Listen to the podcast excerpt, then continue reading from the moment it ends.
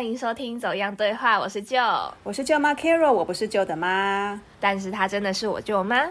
舅，你今天的开头跟大家打招呼的方式不太一样哦。对呀，收听我们节目的都是我们样样家族的，我觉得这样打招呼应该比较有亲切感吧。哎，有有有，那个样样家族听起来就是有亲切感多了。哎，你今年是大学毕业了对吧？接下来有什么打算啊？我应该会边工作边准备申请研究所，所以你的目标还是要继续升学、继续念书嘛，对不对？嗯，毕业之后如果说不继续升学的话，就是要投入职场了。今天我们这期节目的主题是有一位样样特别点播的哦，是跟就业有关系吗？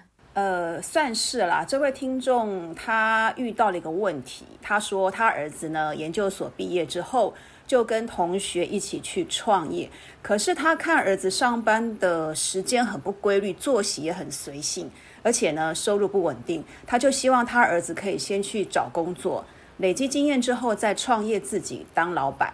那他这个儿子呢，也不是说不听妈妈的话，就为了应付妈妈，就有一搭没一搭的找工作。所以，我们这位样样妈妈就很想知道，为什么年轻人这么想创业？这个问题，就你怎么看呢？我觉得先讲一下为什么年轻人想创业好了。像是人力银行做过调查，因为薪水的调整幅度赶不上通货膨胀嘛。然后再加上现在很多的工作环境是高工时、高压力，让年轻人会有一种被压榨的感觉。如果是自己创业的话，反而是有机会可以拉高薪资的。再加上现在的网络科技进步嘛，像我们现在很常听到元宇宙啊、NFT 啊、物联网，市场好像变得蛮多元的，就有更多的可能性。然后创业类型还有模式，可能跟你们那个年代不太一样。有一些比较开创性或者是有 idea 的年轻世代，他们就嗅到了市场的商机，想要自己创业，就觉得嗯，年轻人嘛，出生之犊就想要拼一下嘛，做自己的事情这样。嗯，所以你自己也鼓励支持年轻人毕业之后就去创业嘛？我觉得也算是一条不错的路啊。如果你有那个热情跟那个动力想要做的话，话是没错啦。现在的创业样态是很多样。像这位妈妈，她看到她儿子对于创业还有经营这件事情啊，好像没有很上心。然后因为他的作息很随性嘛，就觉得他儿子呢经验也不够，还不会爬，就想要走，想要飞，好像有点好高骛远哎。他真的有了解他儿子的想法吗？其实很多事情，我觉得可能是年轻人没有说而已，就是说多了，就是会觉得。啊啊！我家长就是想要给一堆意见呐，就觉得就是想介入自己的生活，有点烦。然后再加上，对啊，他说他儿子都已经研究所毕业了，而且还是跟他的同学一起创业。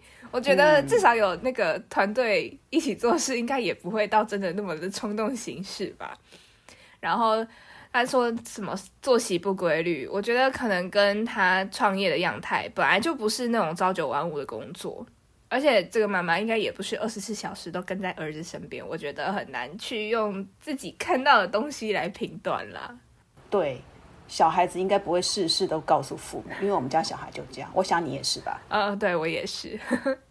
对，然后因为我们就因为有很多不了解，就会有一些担心嘛。后来想想啦，我们的担心其实是多余的。我举个例子好了，像我的大儿子啊，跟你同年，就你表哥嘛，也是今年大学毕业。你知道你表哥就是他也很少跟我们讲说他在做什么，就是都点点不太讲话这样子。那他要毕业之前，其实我有我有一点点点的小担心，因为他们学校有规定说，呃，英文检定要达到某个门槛，还要有那个什么呃功夫服务的时数嘛。我看他好像都没有在做什么，就想说，哎，他到底有没有在做这些事情？到底能不能毕业啊？我觉得这么小的事情，竟然也可以担心啊！对啊，我们当家长就是这样啊！哎，我跟你讲，他不是有跟你借那个考英文多余的那个书吗？嗯，那几本书从他跟你借之后拿回来，放在那个袋子里面，就一直摆在同样的地方，我都没有看他翻过，所以这也是引起我担心的原因。结果没想到他跟我说，他英文多已经考完，而且已经通过门槛了。然后呢，他也找了地方去当志工，把那些时数呢都填满了。所以我觉得我真的是就像你讲的，想太多了。从这个小事之后，我就也提醒自己要相信自己的孩子，他们会为自己负责，而且呢，这是他们的事，就你们小孩自己的事，要自己承担啦。所以我觉得父母要划清界限，搞清楚这是谁的事情。对啊。所以回过头来，我觉得这位听众应该也是要先相信自己的儿子，而且创业是自己儿子的事情。他如果成功的话，你可以为他感到骄傲；可是如果他失败的话，就把他想成是学到经验嘛。如果说他还有那个冲劲，想要从头再来的话，应该也不是问题啊。嗯，所以你是赞成他儿子去创业喽？现在的问题也是他儿子已经创业创下去了嘛，就让他去让他闯闯看啊。对啊，除非是他儿子就心甘情愿的放弃，不然你要他就是现在还抱着那个创业的梦，就是现在那个热血正在沸腾，你还要去教习他，跟他说你去就业，我觉得这是很困难的事情啊。然后再加上你刚刚有说到，他儿子不是没有听他的话，而是有顾顾虑到他的想法，所以开始有去找工作。就是你想想看，你现在创业可能已经焦头烂额了，然后你要应付自己的爸妈，就很为难呢。所以我觉得，呃，如果这位听众朋友有疑虑的话，不如就是给自己的儿子可能三五年的时间。如果他的事业没有起色，或者是做不出什么名堂的话，再问他要不要去就业好了。就是因为创业的话，就经营事业当然不会一下子这么快就看到成果啊，要有时间累积。所以我觉得，嗯，然后再加上我们做节目 也是这样。哎，没错，这个这个我深有同感。哎，其实这个部分我还蛮赞成你的说法的。其实父母会要孩子听我们的，常常呢是要解决自己的担心跟不安。这个问题往往是出在自己，而不是孩子。所以我刚才讲了，划清界限很重要。那我也是还蛮支持年轻人趁年轻的时候可以去闯一闯。如果说有机会创业的话，也很好。但是有几件事情是我觉得要先想清楚的。哎，我这样子会不会又开始要感觉要唠叨了？嗯，如果语气轻快的话，应该就不像唠叨了。哎，跟语气有关系，是不是？就是你不可以老生常谈，跟他说你要听我的话，你要说啊，我给你一点建议，这样。哦，好了好了好了，那年轻人你就听听看好了。好啊，好啦，我觉得第一个要思考的就是说。不要因为逃避职场关系而选择去创业。你说那个逃避是因为不想要被管，然后或者是不想要被公司绑住，然后不想要跟别人共事吗？对，没错。我觉得现在很多年轻人因为太有想法，然后很有主见，什么都要自由，他们就不愿意进入到公司里面去被规范、被管。可是，如果你是因为这样的心态去创业的话，我觉得要成功也蛮难的。你不想要被别人规范，那你就要有办法好好的规范自己。那你不想跟别人共事，那更不可能。而且啊，你还要再思考一下自己的个性到底是不是真的适合创业。不要看别人创业做的好像诶很好很成功啊，钱赚的不少，然后就想说我也来做一下。真正适合创业的人，其实是还蛮积极主动的，而且创业嘛，一定会遇到很多风险。你要不怕风险，然后你遇到问题要想办法自己解决问题，而不是遇到问题就开始退缩，或者说啊这个我不行啦，啊那个我放弃好了，这样子是不会成功的。嗯，像我觉得。我可能就不适合创业，怎么说？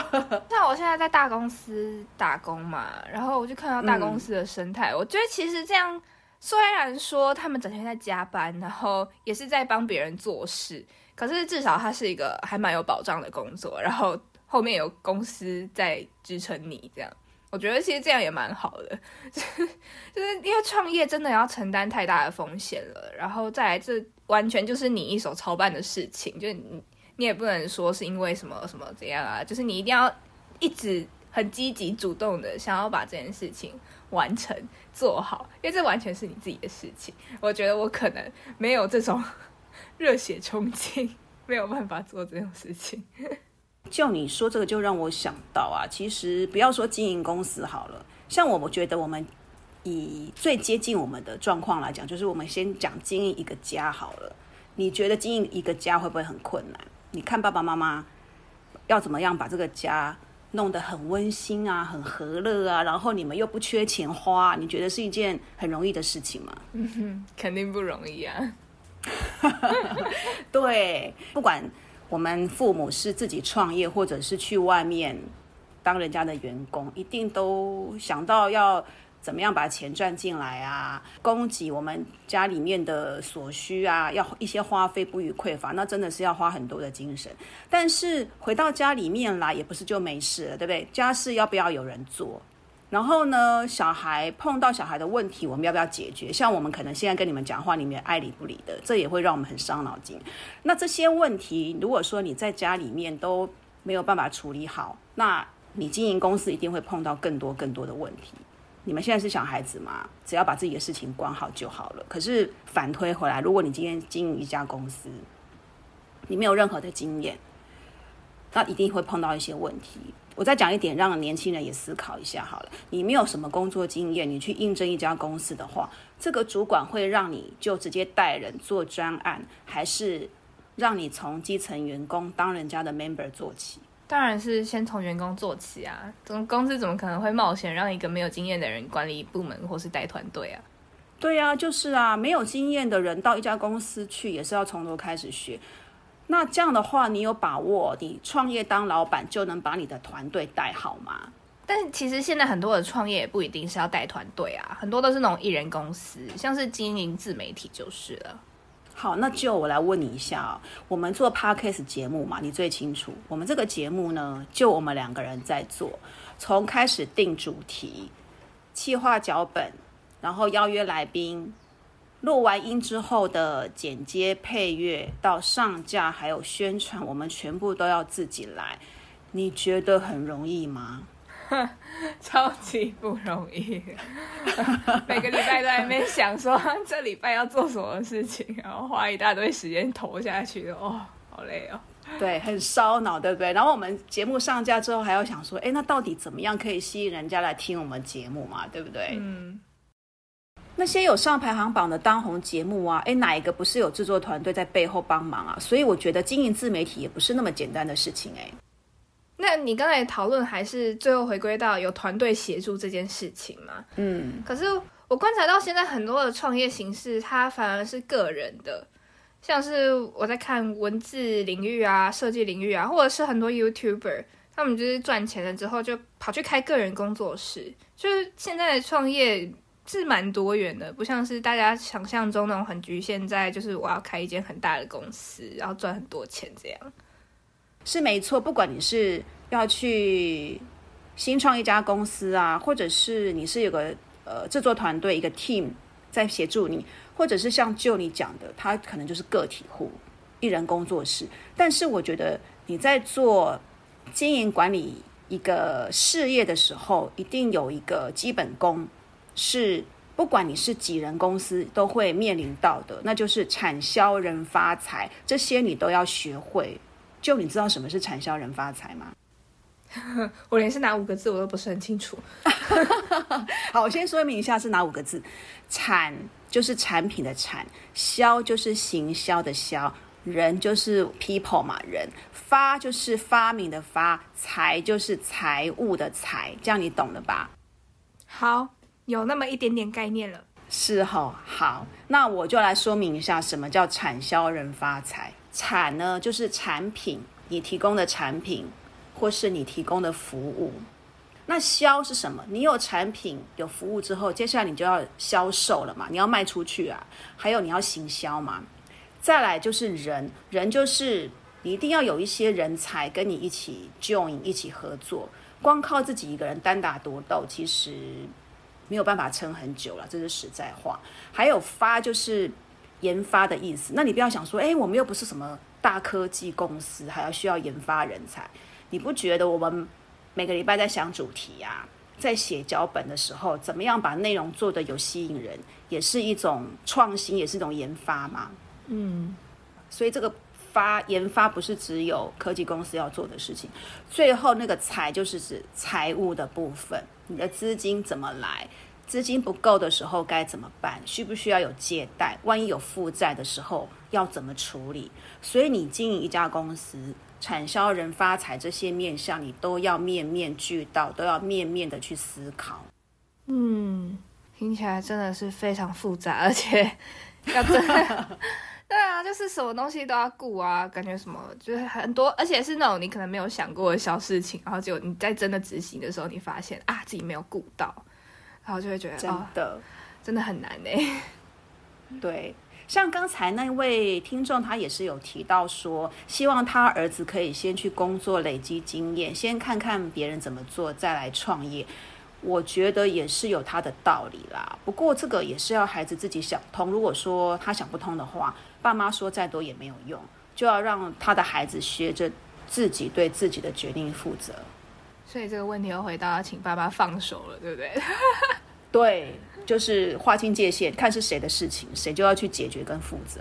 嗯，还有就是创业的点子也蛮重要的。像我身边有朋友想创业啊。